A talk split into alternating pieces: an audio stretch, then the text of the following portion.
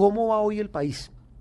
Si usted le pidiera una radiografía, ¿cómo va hoy el país en diferentes temas? estamos metidos en un proceso de paz, estamos metidos en una pelea entre el presidente Santos y el expresidente Uribe, a puertas de unas elecciones. ¿Cómo ve hoy a Colombia? ¿Qué radiografía hace? Esas son de esas preguntas que no son fáciles de, responder, porque bueno, primero depende de cómo le va a quién.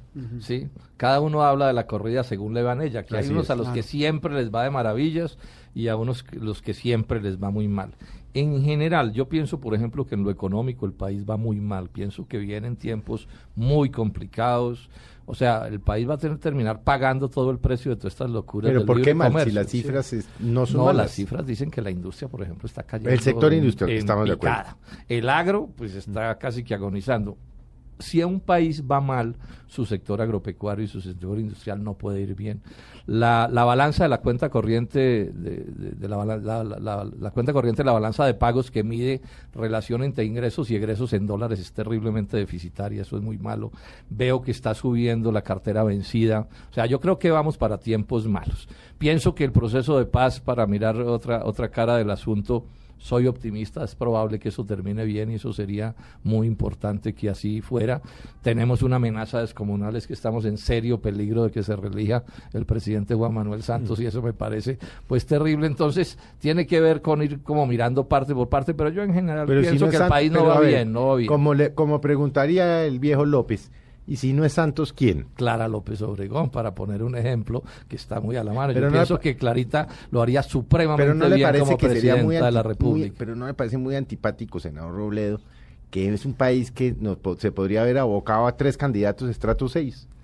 Francisco Santos, Juan Manuel Santos, Clarita López, que la admiro Esas son las realidades, pero también digamos esto, Clara López, y eso es una cosa digna de, de todo encomio, es que ella eh, decidió desde muy joven ponerse de este lado de la raya, digamos, de la sociedad colombiana, y esa es una cosa que es bien valiosa. O sea, a nadie le preguntan dónde van a ser, eso pues a todos nos toca un sitio u otro, pero lo, uno, lo que uno sí decide en la vida es dónde se pone en la vida. Y ella, digamos, decidió ponerse de este lado de la izquierda democrática y pienso que eso es eh, muy, muy importante. Pero cuando usted dice, cuando usted dice que se vienen tiempos difíciles para la economía, es ¿qué son tiempos difíciles? Puede haber una crisis de una gravedad. ¿En qué sentido? ¿Cómo va a afectar en que haya un colapso económico, por ejemplo. O sea, este desbalance de la, de la cuenta corriente que mide, repito, la de, relaciones en, en, en los ingresos y ingresos en dólares, si usted no logra nivelar eso, llega un momento en que hay un colapso porque, porque no es posible que usted sostenga un déficit de esos indefinidamente. Y los nubarrones de la economía mundial, Felipe, son de una gravedad, y Juan Roberto, miedosos. O sea, lo que está sucediendo a escala global es miedoso. Por ejemplo, si se cayeran duros los precios de las materias primas, y Colombia es muy dependiente en materias primas, se le revienta esa relación que yo le menciono en dólares, podría venirse una devaluación masiva para intentar recuperar eso.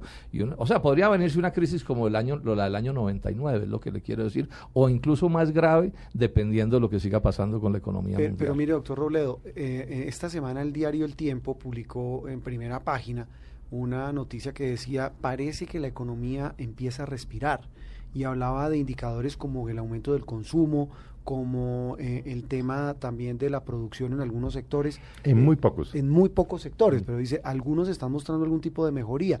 Eh, uno en la calle ve cómo, es el dicho. Sí, es que uno la gente dice, la gente dice hay plata, pero mira los restaurantes son llenos. Pero bajemos a, defecto, yo tengo a las cosas de la gente. Es que usted se estudia todo. claro, pero claro, el, informe de la OCDE, sí, el, el, el famoso del sí. cuento de la sí, de que nos íbamos a volver país del, del primer mundo un día para otro. Expresa todas las preocupaciones del mundo que ustedes quieran.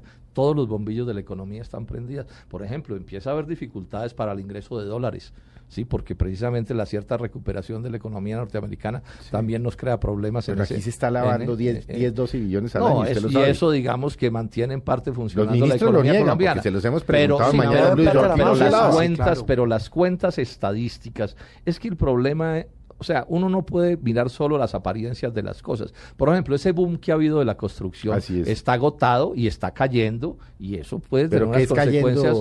es que es que, es, que los precios siguen subiendo, no, pero sí, pero no, pero no. Los indicadores dicen que hay una una una ralentización, para usar esa palabreja, del del, del, negocio de la construcción.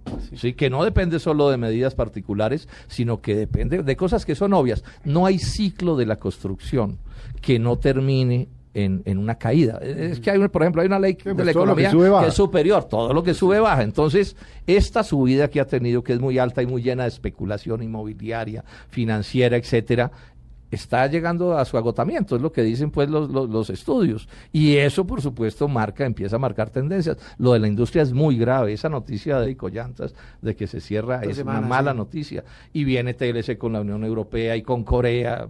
Bueno, eh, se, lo pongo, como decía Felipe, también en términos de la gente común, la que nos oye hasta ahora.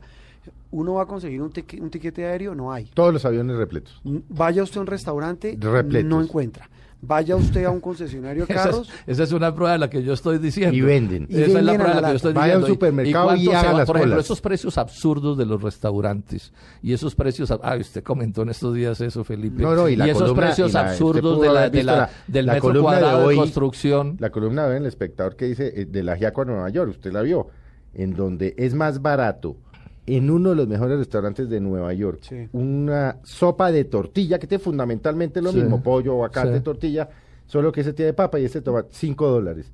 Aquí en donde Doña Elvira, en la 50 con 26, 14 dólares. Sí, carísimo. no, aquí Entonces, esa es un, ese es un bombillo rojo descomunal prendido, porque eso no es sostenible. Eso es producto de una serie de, de, digamos, de burbujas de ¿pero distinto qué tipo. burbujas? Entonces, por ejemplo, por ejemplo como, las tasas de interés, sí, pero lo principal es esto. como las tasas de interés en Estados Unidos estuvieron muy bajas, entonces entró mucho capital a hacer especulación financiera, a ganar aquí, ¿cierto? Eh, como los precios de los commodities han estado altos, digamos, de la minería, ha venido mucha plata a Colombia a invertir. Pero todo eso se está reversando, ¿sí? ¿Qué es lo que pasó con el dólar? Porque, y usted nos mm. puede analizar, porque es que el gobierno nos ha pretendido hacer creer que es que como están metiendo 750 millones al año, que la 20 millones, compra que están haciendo Resulta que en estos días alguien me decía, no, eso es pura paja los gringos sinceraron el dólar y, y, empezaron a irse. O sea, los capitales golondrinas que estaban aquí felices, están saliendo. Apenas los gringos hace 15 días sinceraron la, la, la, la, FED, pues la, Reserva Federal. y esa platica se está yendo y por eso es que subió el dólar. ¿Qué está pasando ahí, por ejemplo? O sea, hay una cosa que ha sucedido en general y es esto. Con la crisis mundial del año 2008, Felipe, que fue un estartazo hacia abajo de la economía mundial, crisis de la que no ha salido el mundo. Ahí está Europa en pues, problemas gravísimos. Japón no resuelve sus problemas. Usted mira la economía china, esto que estoy mencionando es lo más grave. O sea, estamos en la fase descendente del ciclo a escala global. Y eso va a afectar a Colombia y la está afectando. Ya digamos, los precios del carbón han caído, del níquel han caído, incluso del petróleo han caído. Entonces, digamos que esos hechos en cierto sentido favorecieron a Colombia, porque lo que sucedió fue que Estados Unidos y Europa, las grandes potencias, para superar la crisis del 2008, le inyectaron a sus economías unas platas descomunalmente grandes de, emisión de, dinero. Y eso, digamos, generó un cierto aire, que le, dio un cierto aire a la economía colombiana que venía también en eso. Y, y bueno, pero el problema es que eso se está agotando, Felipe. Entonces, que se está agotando quiere decir que puede venir la resaca que llaman, ¿sí?